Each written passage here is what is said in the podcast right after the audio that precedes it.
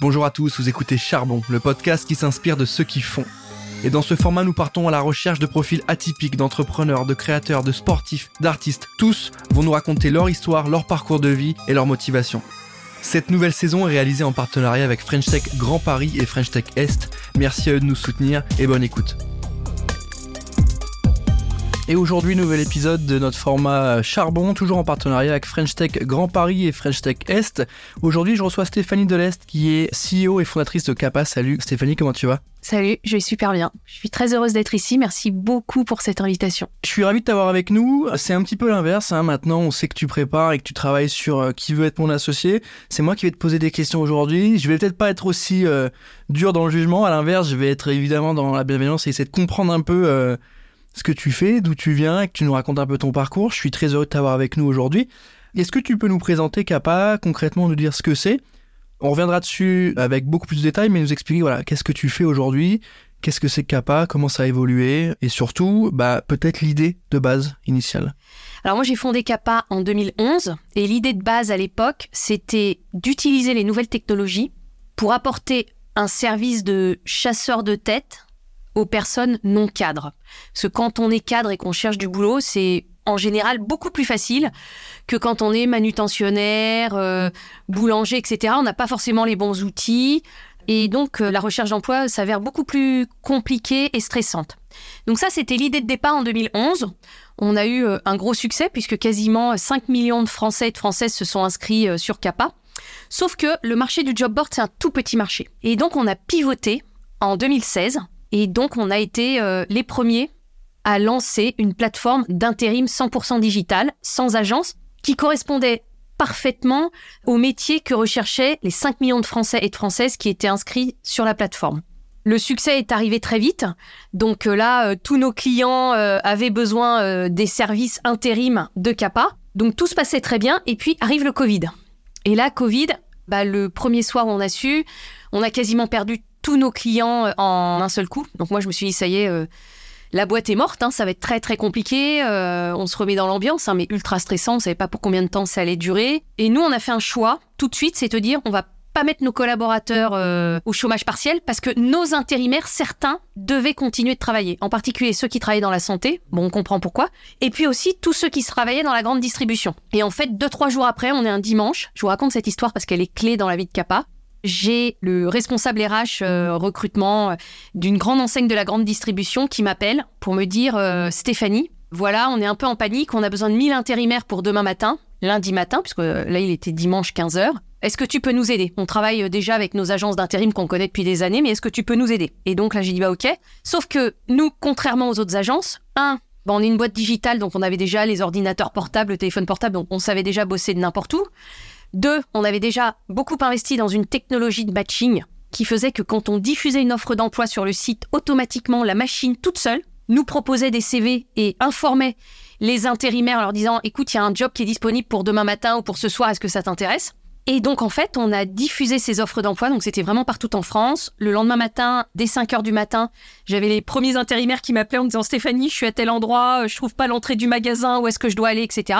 Donc, euh, dès 5 heures du matin, il y avait déjà 500 intérimaires qui se présentaient à leur poste. À 14 heures, pour le deuxième shift de la journée, il y avait 500 autres intérimaires. Et donc, on a gagné ce marché-là, ce qui fait que, en fait, nous, pendant le Covid, on a travaillé quasiment 20 heures sur 24 tous les jours pour assurer les besoins en intérim de nos clients. On a gagné des nouveaux clients et on a quasiment doublé de chiffre d'affaires euh, pendant le Covid. Et donc en sortie du Covid, on a continué à travailler et puis un jour, Adeco, le leader mondial de l'intérim, a toqué à notre porte en disant ben voilà, on cherche à, acheter euh, une start-up euh, digitale pour accélérer la digitalisation du groupe Adeco. Ils avaient audité plusieurs sociétés et on a été choisi. Et donc Adeco a acheté Kappa en septembre 2021. Donc là, bien évidemment, euh, un très très grand moment parce que moi, un de mes rêves quand j'avais monté cette boîte, c'était d'être acheté par le leader mondial. Et là, le leader mondial nous disait, bah, banco, c'est vous. Donc avec des opportunités incroyables de développer le chiffre d'affaires, de gagner des nouveaux clients, de faire grandir la société, de diffuser Kappa dans tout le groupe Adeco, voire même à l'international.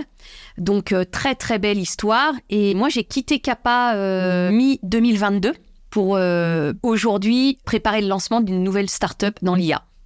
Que de teaser, du coup. Là, tu vas nous révéler des choses. Tu as dit, en plus, le mot-clé aujourd'hui, il y a.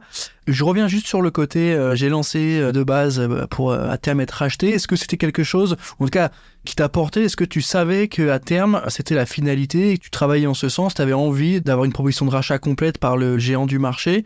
Ou est-ce que c'est arrivé un peu après en se disant, bon, notre produit, il est bon, il a une place et il peut aider un gros déjà en place? Parce qu'aujourd'hui, le fait que vous soyez intégré, il y a un côté un peu plus intrapreneuriat où votre agilité est mise au service du grand groupe. Est-ce que tu l'avais dès le départ, cette idée-là, et comment elle a évolué? Alors en fait, moi j'essaie de réfléchir avec beaucoup de bon sens. Et à partir du moment où on fait une levée de fonds, bah, de toute façon, il y a trois possibilités de sortir. C'est soit euh, la société est achetée, soit elle part en bourse, soit elle est morte. Parce qu'à un moment, euh, l'histoire, euh, elle ne dure pas 30, 40, 50 ans, sauf de façon très très rarissime. Et donc, euh, bien évidemment, euh, quand on a créé la société, qu'on a fait tout de suite une levée de fonds, euh, la fin de l'histoire, c'était ça. Et moi, je trouve ça plutôt sain, justement, que les moyens mangent les petits, que les gros mangent les moyens, et que justement, les sociétés puissent, en particulier un groupe comme Adeco, acquérir des nouvelles compétences, des nouvelles équipes, et puis continuer de développer leur business, quoi. Et donc, moi, dans ma tête, c'était vraiment cet objectif-là de dire, on va tout faire pour grandir et faire le meilleur produit qui existe au monde, et si un jour euh, un leader euh, a envie de travailler avec nous, c'est quand même une deuxième partie de l'histoire qui est fantastique, fantastique. C'est-à-dire que moi, l'histoire Capal a quand même duré dix ans. Dix ans, c'est à la fois peut-être pour certains très court, euh, pour nous en start-up, c'est en année de chien, c'est très long. Hein. Et donc le fait de pouvoir écrire un deuxième volume à l'histoire Kappa avec le leader mondial, c'est juste non seulement une aventure incroyable, mais aussi un signe de reconnaissance du travail accompli, de la qualité des équipes, de tout ce qu'on a investi dans la société. C'est quand même un moment euh, de reconnaissance pour tout le travail accompli qui est super fort. Quoi. Pourquoi tu as monté ça euh, avec ce service-là qui était déjà à l'époque euh, très bien digitalisé? Qu'est-ce qui t'a poussé à le faire Parce que je pense qu'il y a une vraie appétence pour la tech, j'imagine déjà à l'époque, ou en tout cas pour les outils un peu nouveaux. Est-ce que tu peux nous dire d'où vient l'idée originelle? Alors, moi j'ai vécu en banlieue dans une cité à Vitry-sur-Seine. Et ce que j'ai toujours ressenti, c'est que d'abord, j'aime pas l'injustice. Et donc, je me suis dit, la meilleure façon de lutter contre toute forme d'injustice, c'est de moins m'investir. Et d'être dans l'action et de proposer des choses. Et si en plus ces choses-là peuvent être euh, très très grandes, bah tant mieux, parce que ça va servir le plus de monde possible. Donc il y a des personnes qui font ça via de la politique, qui s'engagent en politique. Moi, mon choix, c'est de m'engager dans le business et en étant sur des secteurs où, grâce aux nouvelles technologies, parce qu'effectivement, euh, je suis une addict des nouvelles technologies, parce que je pense que euh, ça peut vraiment changer le monde, eh bien, euh, grâce aux nouvelles technologies, comment on peut avoir un énorme impact? Donc, le fait d'avoir créé Kappa et après d'avoir pivoté sur l'intérim, c'était d'apporter un service au plus grand nombre de personnes qui recherchent un emploi. Et d'ailleurs, ce qui était un peu rigolo, c'est que moi, je me souviens, quand j'ai lancé Kappa, ma tagline, c'était un peu de dire je vais tuer le chômage. Pas mal l'ont copié hein, depuis. Mais en revanche, quand je vois dix ans après. Qui a copié on, on a été copié par tous les suiveurs, par tous nos concurrents, euh, puisque nous, on a été les premiers à lancer euh, cette activité dans ce secteur-là. Et bah effectivement, je me rends compte que dix ans après, euh, aujourd'hui, il y a des secteurs où c'est le plein emploi, c'est mm. compliqué de recruter. donc je me dis, bah finalement, un peu de job accompli. Hein, je me mets un peu mes, mes galons. Voilà, mais Kappa, ça sert à ça. Kappa, ça sert à, avoir de façon euh, ultra simple son appli dans sa poche, de recevoir euh, des alertes de job, de pouvoir y postuler et de pouvoir commencer à bosser dans deux heures, dans trois heures, euh, comme je le veux. Et ça, c'est cool. Et donc, dans tous les secteurs, dans toute la France. il y avait peut-être pas le déclic, mais il y avait l'envie, en tout cas, d'apporter une aide, un soutien, de répondre à un problématique de société. Bah, en fait, quand on lance une boîte, le problème, c'est qu'on ne sait pas combien de temps ça va durer. Et que à partir de ce moment-là, déjà, un, ça peut durer 5 ans, ça peut durer 10 ans, donc il faut vraiment avoir la niaque de se lever tous les matins. Et si on est sur un sujet qui nous passionne pas, si on est sur un sujet qui a pas de sens pour soi personnellement, hein, chacun trouve son sens où il veut, c'est très compliqué. Et alors c'est d'autant plus compliqué, deuxième point, que quand on monte une boîte, il y a des très très hauts et des très très bas. Moi par exemple, euh, un des super souvenirs que j'ai chez Kappa, c'est que j'ai gagné un très gros euh, partenariat commercial, un très gros deal commercial. C'était plus de 15 millions euh, de, de chiffre d'affaires euh, sur l'année, donc c'est beaucoup d'argent. J'étais mais euphorique, quoi. C'était, j'y avais mis mes tripes, j'y avais mis tout mon sens aigu de la négo. Ça avait été un deal difficile, mais justement parce que c'était difficile. En tout cas, pour moi, c'était excitant. J'ai gagné comme un sportif de haut niveau, quoi, qui va gagner la Coupe du Monde. Et donc, c'est un kiff incroyable. Mais pour bien connaître ces expériences-là, j'ai aussi connu des expériences où deux heures après, je pouvais perdre un très gros client ou avoir un très gros problème avec un intérimaire qui s'était blessé, etc. Donc vraiment, euh, créer une start-up et diriger une start-up, c'est avoir des très très hauts et des très très bas. C'est un push d'adrénaline tous les jours. Moi, j'adore ça, j'en ai besoin. mais il faut être prêt. Il faut être prêt et ça, il faut vraiment euh, le garder en tête. En tant que boîte intérim, vous gérez des êtres humains et pas des flux ni des stocks. Ouais. Qu'est-ce qui varie par rapport à une startup classique? Qu'est-ce qui change? Qu'est-ce qui euh, Beaucoup va plus impacter? Compliqué. Bah, moi, j'ai lancé Kappa et donc j'en suis partie depuis, euh, depuis un, un an. C'est beaucoup plus compliqué. Par exemple, moi, avec Kappa, euh, pendant 10 ans, j'ai bossé 7 jours sur 7. Je faisais à peu près entre euh, 60 heures par semaine, les semaines cool, jusqu'à 90 heures par semaine. Pendant 10 ans, toutes les semaines. OK? Pourquoi? Bah Parce que quand un client euh, appelle le vendredi soir en disant euh, Stéphanie, j'ai oublié de te dire, mais demain, euh, en fait, on a eu un problème dans l'entrepôt, faut transvaser tout l'entrepôt depuis A jusqu'à B. Est-ce que tu peux me trouver 200 intérimaires qui vont commencer demain matin à 6 heures? Bah, Quand c'est votre boîte, vous allez chercher le chiffre d'affaires avec les dents, quoi. Et bien évidemment, on dit pas non à un client. Jamais. Ça, c'est un de mes trucs, on dit jamais non à un client. Et donc, quand on traite de l'humain ou quand on traite du physique, bah en fait, il faut gérer les problèmes. Et les problèmes, ils sont beaucoup plus grands quand on a des hommes qui travaillent que quand on vend un logiciel. Et à la limite, s'il y a une panne sur un logiciel, le client, il appelle en disant, bon, ben, j'ai un problème sur le logiciel, il n'arrive pas à faire ça. On est vendredi soir à 18h, on dit, bon, bah, ok, je prends note, je m'en occupe euh, dès lundi matin, 9h. Puis pendant ce temps-là, on part en week-end. Quand on gère de l'humain, euh, et en particulier euh, dans le métier de l'intérim, qui est un métier euh, merveilleux, eh bien en fait, en tout cas chez Kappa et chez moi, le, respect de l'humain est tellement fort que moi j'ai encore des intérimaires qui m'appellent sur mon portable pour me dire Stéphanie, est-ce que ma paye sera bien versée en temps et en heure, etc. Alors je lui dis, je lui dis mais tu sais, je je suis plus chez Kappa maintenant. Il me dit non non mais j'ai ton téléphone, tu dois savoir et tout, c'est trop mignon quoi. Voilà. Et puis après aussi, c'est des belles histoires. Je vous en raconte une parce que je pense que ça va faire marrer tout le monde. Moi, j'avais des clients et j'adore la vente. Et donc, il y a un client, il m'appelait, euh, je lui avais dit que je connaissais bien la logistique, etc. Puis mon cofondateur euh, avait commencé sa carrière dans la grande distribution, donc euh, c'était un secteur qu'on aimait bien. Et donc, un, jour, j'ai un client qui m'appelle, il me dit Stéphanie, ça va? Je fais oui, oui, et vous? Il me dit oui, c'est bien toi la reine de la logistique. Je fais Oh, oui, c'est moi. Il me dit bon, écoute, je vais te raconter la blague là. Là, euh, ton intérimaire, soi-disant de la reine de la logistique, je lui ai demandé d'aller filmer une palette. Il est allé au vestiaire, il a pris son téléphone portable, il a tourné autour de la palette et il l'a pris en caméra. Alors que tu vois, fallait la filmer en te. Bon, voilà, c'est aussi des moments comme ça. En fait, c'est des moments de vie tout le temps, tout le temps, tout le temps, à 2000%. Et c'est ça qui fait que, bah, moi, Kappa, je suis très fière de l'avoir fondé. Je suis très fière que Adeco l'ait acheté et je suis très fière de cette aventure parce qu'en fait, c'est au final, c'est une aventure humaine, quoi. Tu dis que tu adores la vente, euh, ça se, ça se ressent. Tu dis jamais non à un client. Euh, Ouais. Pour ceux qui nous écoutent aujourd'hui, est-ce que tu as un conseil? Parce que la vente, malgré tout, même si tu incarnes bien ta boîte et que tu as une bonne gestion de projet et que tu délivres bien, le côté sales est hyper important. Tout le monde n'est pas bon là-dessus. Comment on peut avoir un socle, en tout cas, pour s'améliorer? Est-ce que tu as quelque chose en tête sur une posture, sur une réflexion? Quand- Par exemple, tu dis on dit jamais non. Est-ce que ça, c'est valable pour tous les secteurs, à tout le monde?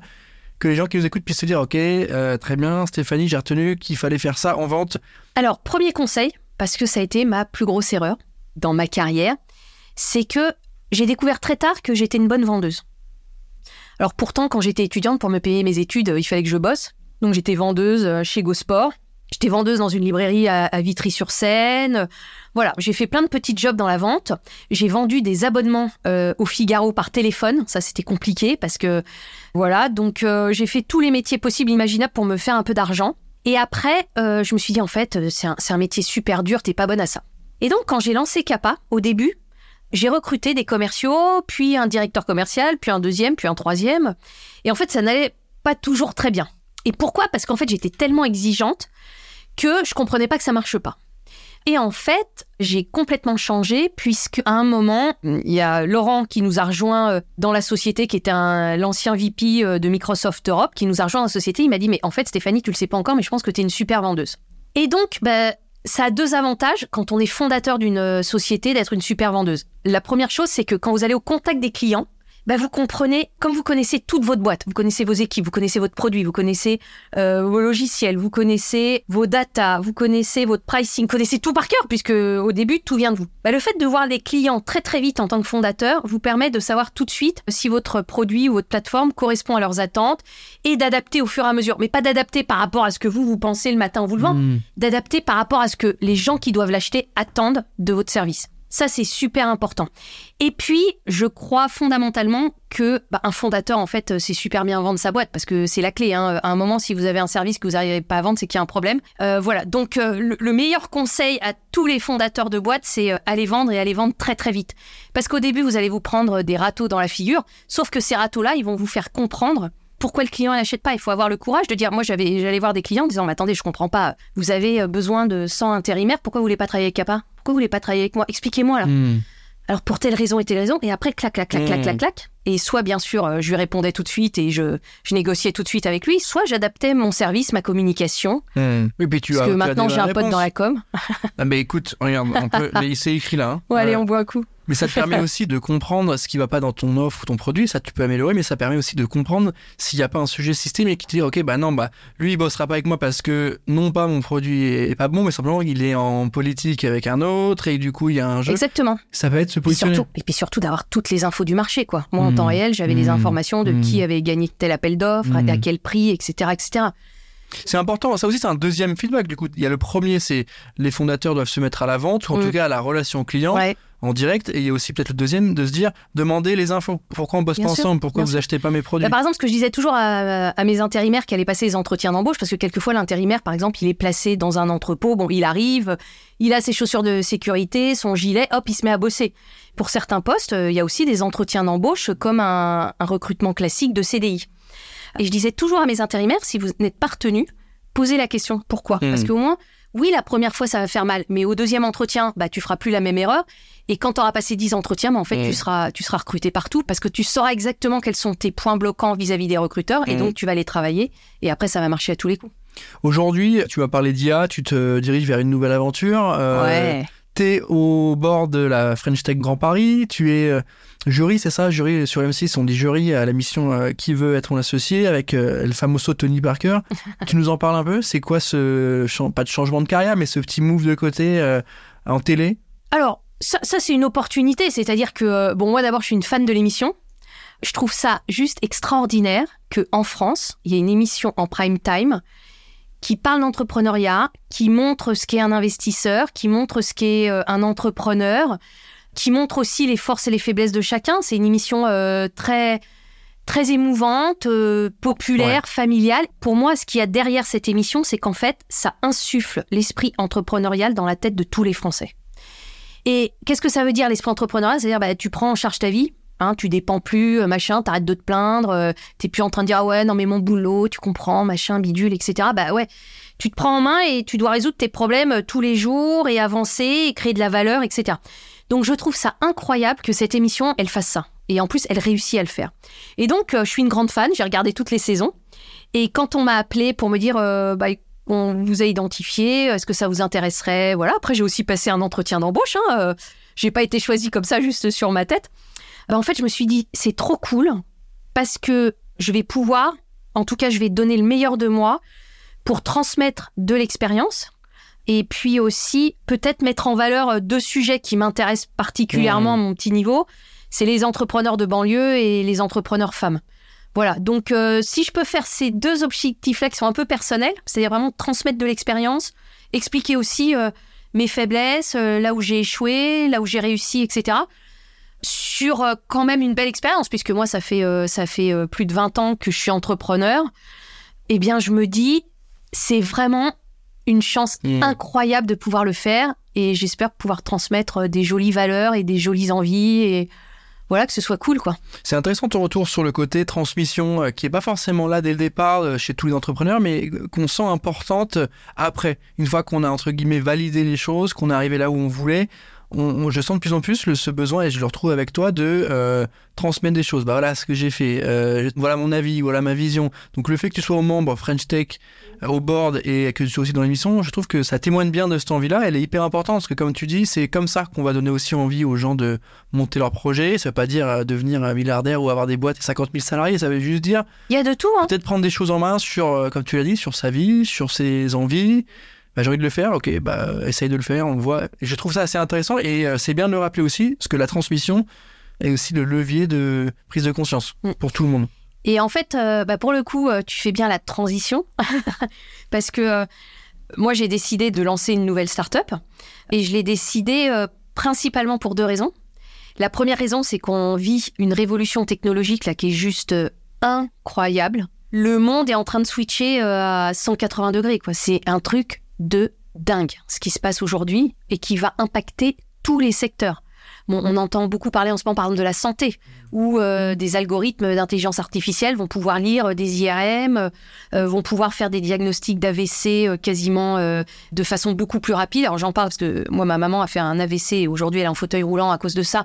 Mais si les, secours avaient pu arriver beaucoup plus vite et le diagnostiquer beaucoup plus vite, mmh. bah aujourd'hui elle ne serait pas handicapée.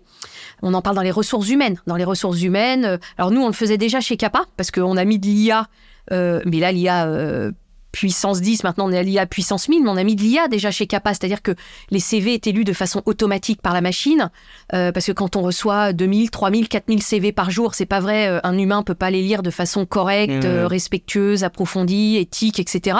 Donc en fait, l'intelligence artificielle va tout bouleverser, et en fait, j'ai une envie de dingue de vivre ce moment-là. C'est un truc de malade. Moi, j'ai vécu en l'an 2000 fin des années 90, euh, euh, début des années 2000, le lancement d'Internet et qui a envahi après euh, tout. Bah aujourd'hui, j'ai envie de vivre l'arrivée de l'IA qui va vraiment tout envahir. Et la deuxième raison, c'est aussi transmettre parce que je pense que j'ai tellement appris dans un secteur qui est le plus difficile que je me dis bah aujourd'hui lancer une start-up dans l'IA avec tout ce que j'ai appris, je vais faire moins d'erreurs. Et j'espère que l'aventure sera belle aussi. Ça repart du coup avec des avec un bagage et des expériences justement sur le côté un peu timing. Euh, on va essayer de retourner un peu en arrière. J'aime bien cette question parce qu'elle permet de, se projeter, de prendre un peu de hauteur. Si tu devais rencontrer la Stéphanie d'il y a 15 ans, qu'est-ce que tu lui dirais? Euh, Fonce, euh, lâche pas, ou attention à ça, prends du temps pour toi, ou à l'inverse, c'est maintenant que ça va péter, faut y aller. Qu'est-ce que tu dirais? Elle est top cette question. Écoute, on l'a bossé à l'entraînement. Je lui dirais change rien parce qu'en fait, il y a 15 ans, quand je suis partie rejoindre une petite start-up à Hambourg, on était sept au-dessus du McDo à Hambourg en Allemagne. J'étais pas fondatrice, j'étais CEO, mais on a réussi à vendre la boîte au leader américain et après lancer Kappa. Au moment où on me proposait des super jobs, super bien payés, dans des très belles boîtes, etc., j'ai fait des choix très engageants. Donc, euh, je suis très fière d'être quelqu'un euh, d'engagé et de courageux. C'est-à-dire que je pense que après la curiosité, ma deuxième euh, qualité, c'est que je suis extrêmement courageuse. Je lâche rien, euh, je me bats sur tout. Voilà. Je lui dirais, travaille ton réseau. Aujourd'hui, c'est ultra facile de travailler son réseau. On a LinkedIn, euh, on a tous les événements, par exemple, qu'organise la French Tech Grand Paris pour rencontrer des entrepreneurs, des investisseurs, des grands patrons, etc., etc. Il y a 20 ans, il n'y avait pas tout ça. Et donc, j'étais peut-être un petit peu timide et peut-être un petit peu trop polie. même si j'avais ce courage-là, mais j'avais pas le courage euh, d'être impoli ou de choquer les gens ou euh, de faire ce genre de choses. Et comme moi je venais de la cité, j'avais zéro réseau. C'est-à-dire qu'il a fallu que je monte sur mon CV, que je mette une autre adresse parce que quand je mettais Vitry sur scène, j'arrivais pas à avoir un stage, etc., etc. Donc en fait, d'être un peu plus culotté sur la partie réseau. Mais aujourd'hui, on a beaucoup plus d'outils pour le faire, donc c'est. Mais ne pas négliger cette partie-là, parce que mine de rien, moi je le vois aujourd'hui. J'ai un super avocat, j'ai un super expert comptable, euh, j'ai un super euh, gars sur les RP, etc. La deuxième boîte, je vais faire avec les mêmes personnes, parce qu'en fait, quand on a créé cette relation de confiance et puis de travail ultra pro, bah, c'est du temps gagné. Quand on prend un avocat qui gagne pas les bons procès, les machins, les bidules et tout, ça prend du temps de trouver les bonnes personnes. Donc euh, bien travailler son réseau et bien travailler son réseau, ça veut dire savoir donner il faut savoir donner pour recevoir. Ça, c'est important. Pas seulement euh, aller chercher chez les autres parce qu'au bout d'un moment, euh, bah, personne n'est dupe. Mmh. Et puis, ça veut dire, euh, oui, être respectueux. Et ça veut dire être curieux aussi parce que pour élargir son réseau, il faut être capable de parler de, plein de sujets différents. Bien sûr. Donc, voilà, c'est le petit truc, je pense, que je dirais. Tu te dirais ça alors? Ouais. Ok. Est-ce que l'entrepreneuriat, c'est dur? C'est une question toute simple, mais il faut qu'on te la pose, il faut qu'on se pose un peu dessus. Est-ce que c'est dur C'est ultra dur. C'est ultra dur. Ultra dur. Parce qu'on voit beaucoup de contenu, ah, il faut se lancer, ah, il y a plein de formations, il y a plein d'écoles qui forment euh, des masters entrepreneuriat, et ça n'a pas l'air dur. C'est ultra dur. Parce qu'en fait, euh, d'abord, c'est beaucoup de sacrifices. Beaucoup de sacrifices. Moi, euh, j'ai très peu d'amis aujourd'hui, parce que c'est compliqué quand vous lancez votre boîte même avant, quand j'étais à Hambourg, donc euh, je dirigeais une start-up à Hambourg, je revenais à Paris pour le week-end. Hambourg, il fait froid à Hambourg. Hein. Il fait froid à Hambourg. Il fait froid, mais c'est très sympa. C'est une ville, euh, c'est une ville très sympa. Et donc, quand vous arrivez le soir, votre avion il est en retard, euh, donc le premier vendredi soir, vous dites bon ah, désolé là je vais arriver finalement il sera minuit donc je vais peut-être pas le dîner sera fini. Puis le vendredi d'après vous avez une merde parce qu'il faut que vous partiez à Londres et puis le vendredi d'après machin, les gens se lassent en fait quand ils ont pas la même vie que vous. On vit une vie très, très, très spéciale. Extraordinaire, mais extraordinaire au sens où elle sort de l'ordinaire à tout point de vue. elle sort de l'ordinaire à tout point de vue parce que euh, bah, c'est quand même ultra cool d'être salarié. C'est-à-dire, déjà, vous n'avez pas cette charge mentale. Ce qu'il faut savoir quand vous êtes entrepreneur, c'est que vous allez penser à votre boîte 24 heures sur 24. Moi, je me réveille huit fois par nuit, quoi. J'ai mon téléphone à côté, je prends des notes, etc. Parce que depuis que j'ai lancé Kappa, c'est ma vie, quoi. Donc, c'est ultra intense. Ça ne s'arrête jamais.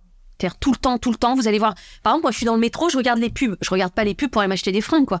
Je regarde les pubs pour voir, euh, tiens, euh, comment euh, telle boîte d'assurance digitale est en train de communiquer. Tiens, marrant, marrant, tiens, je connaissais pas cette boîte, machin, etc. Donc, en fait, tout mon univers tourne autour de ma boîte. pourquoi? Parce que je veux tellement qu'elle réussisse que, voilà, il faut que. Donc, le besoin d'être passionné aussi et de trouver quelque chose qui nous plaît c'est mieux quand c'est possible.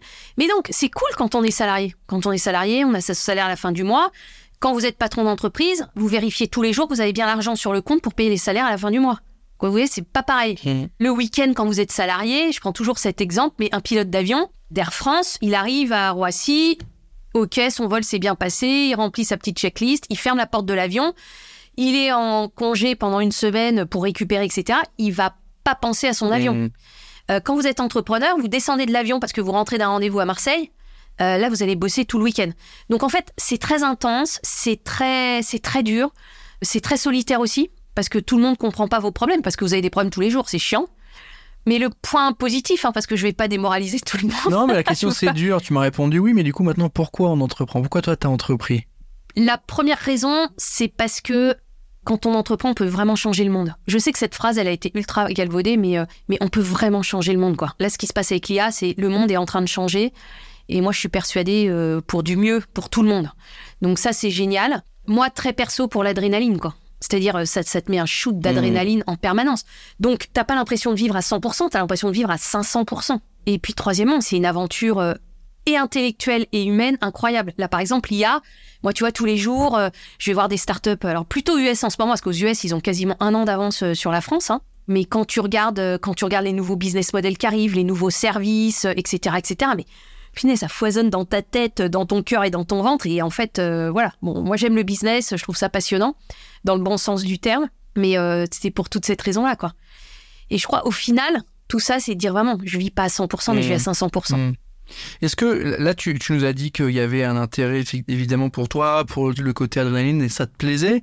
Est-ce qu'il n'y a pas aussi cette notion de, tu as dit que c'était dur, hein, que les choses qui ont de la valeur et qui apportent euh, bah, des choses positives, elles sont dures à obtenir. Est-ce qu'il n'y a pas aussi euh, dans l'entrepreneuriat ce retour à ce concept un peu de base de dire que des choses qui ont de la valeur, qui sont importantes, qui sont belles et pleines, bah, mettent un peu plus de temps et sont un peu plus euh, demandeuses d'énergie, de dispo, de est-ce que quand tu es entrepreneur, tu as un peu ça en tête? Tu as, conscience que ces choses-là, bah, c'est des sacrifices, mais elles sont belles Je dirais pas ça parce que après, je pense que chaque personne va trouver ce côté-là euh, là où elle le veut. quoi. Les sportifs, ils vont le trouver dans le sport. C'est une forme d'entrepreneuriat, mais bon, je dirais pas ça. Je dirais que on est dans un pays quand même qui est ultra avantagé, ultra sécurisé. Et j'ai juste envie de dire bah, qu'on en profite tous euh, à notre niveau pour vivre des belles vies et être positif, quoi. Tu vois, moi, ce que j'ai juste envie de dire, c'est que, tu sais, il y a des trucs un peu euh, sur Insta, tu sais, des vidéos, on dit le soir avant de te coucher, réfléchis au truc dans la journée qui t'a fait kiffer. Bah, en fait, si tous les Français faisaient ça, je peux dire que on aura une communication, euh, c'est parce que j'ai un pote dans la com, hein, mais on aura une communication qui serait très cool. Parce qu'en fait, si on pense juste tous à un truc cool qui nous est arrivé dans la vie, et dans cette journée-là, ça nous change d'état d'esprit. Donc, euh, moi, je dis oui, c'est dur parce que je pense que les sacrifices sont élevés. Euh, il faut beaucoup travailler. Euh, il y a quand même très peu de startups qui réussissent à grossir et, à devenir scale-up alors que tout est basique et que tu mmh. travailles pas beaucoup. Mmh. Moi, j'en ai, j'en ai pas rencontré beaucoup. Je sais pas si j'ai bien répondu à la question. Si, si, si, non, c'était très bien, c'était très clair. Euh, sur le côté conseil, tu m'en as donné déjà plusieurs, mais est-ce qu'on peut avoir un don On a eu des doux de ta part, des conseils, des petits tips. Est-ce qu'on peut avoir un élément à absolument éviter ou un état d'esprit à absolument pas avoir quand on veut monter son projet ou quand on l'a déjà monté qu'il faut l'accélérer? Qu'est-ce qu'il faut éviter? Bonne question aussi. Le dépôt de bilan, par exemple Non, mais euh, moi, ma devise chez Kappa, et même pour la future boîte, parce que c'est marrant, je le répétais tout le temps, donc euh, tous les collaborateurs, ils me disaient Ah, Steph, machin. J'avais deux trucs qui les faisaient marrer, mais que je répétais souvent. Je leur disais Les gars, vous n'avez pas fait Verdun, quoi. C'est-à-dire que moi, quand je vois des jeunes qui ont 25 ans, qui sont fatigués au bout de trois mois, je leur dis Les gars, quoi, non, t'es pas fatigué, tu vis, tu vis la meilleure time de ta life, là. T'as un super job dans un univers incroyable. C'est toi qui l'as choisi, machin. T'as pas fait Verdun.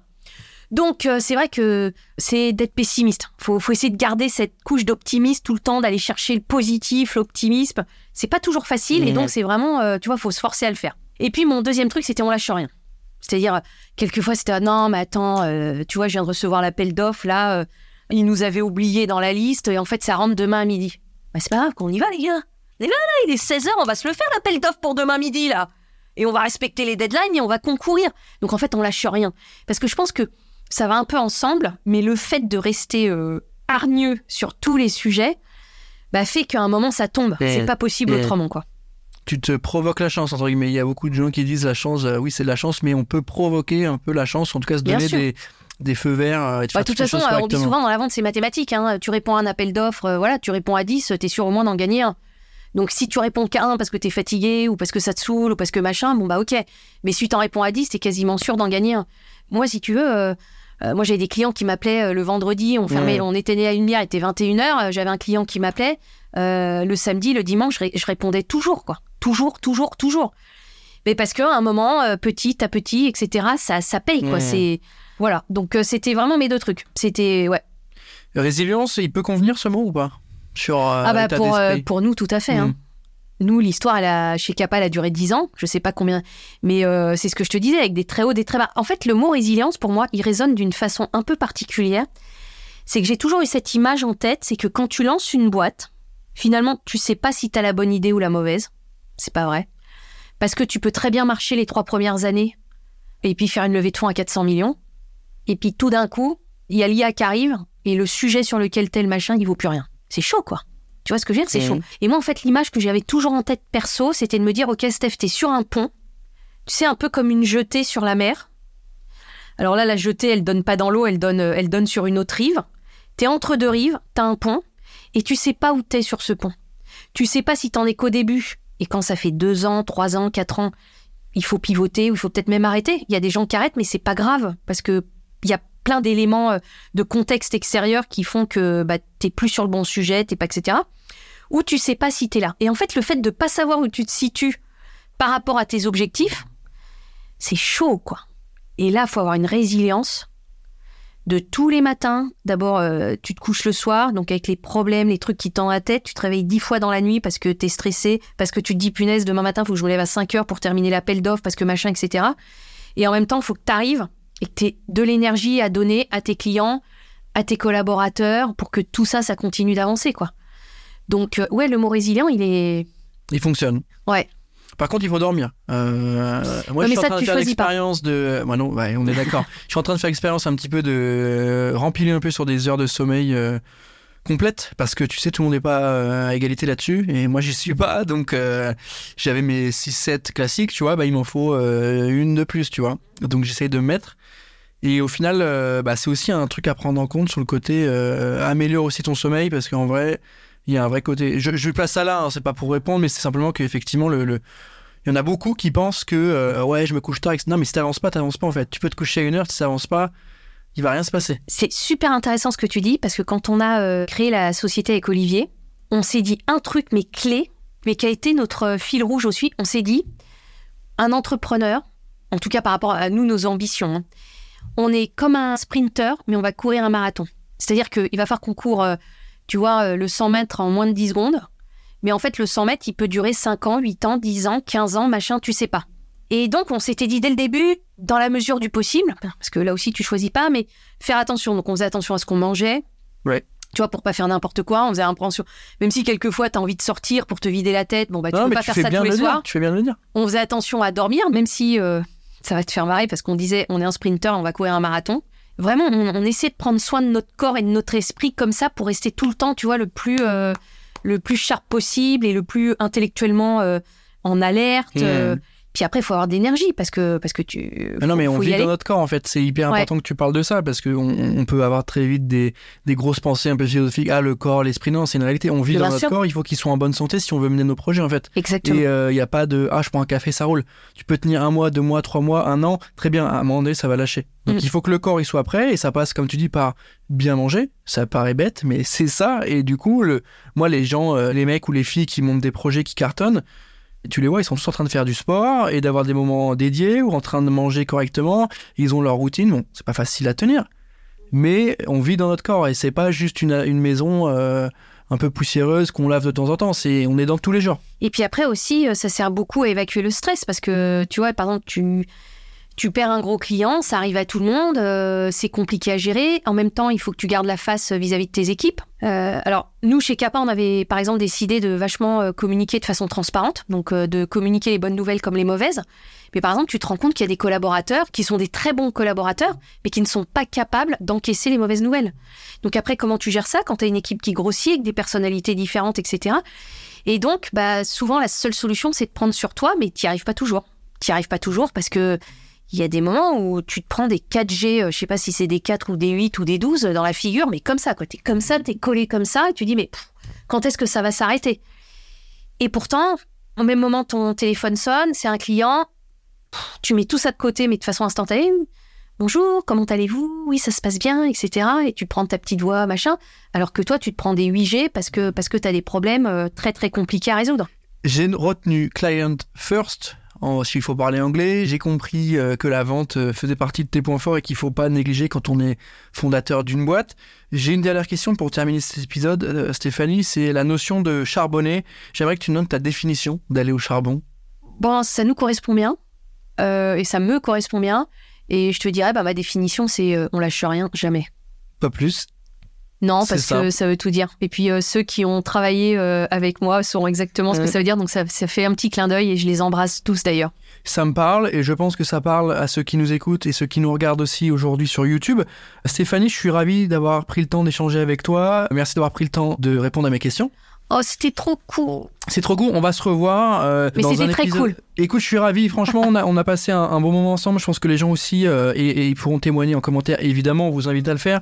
Merci Stéphanie. On te retrouve très très vite sur M6, ouais. a priori. Ouais. Et on suit les aventures aussi French Tech Grand Paris, puisqu'ils sont partenaires de cette nouvelle saison de Charbon avec French Tech Est. Merci à tous de nous avoir écoutés. Merci à toi. Et moi, je dis à très bientôt. Merci beaucoup.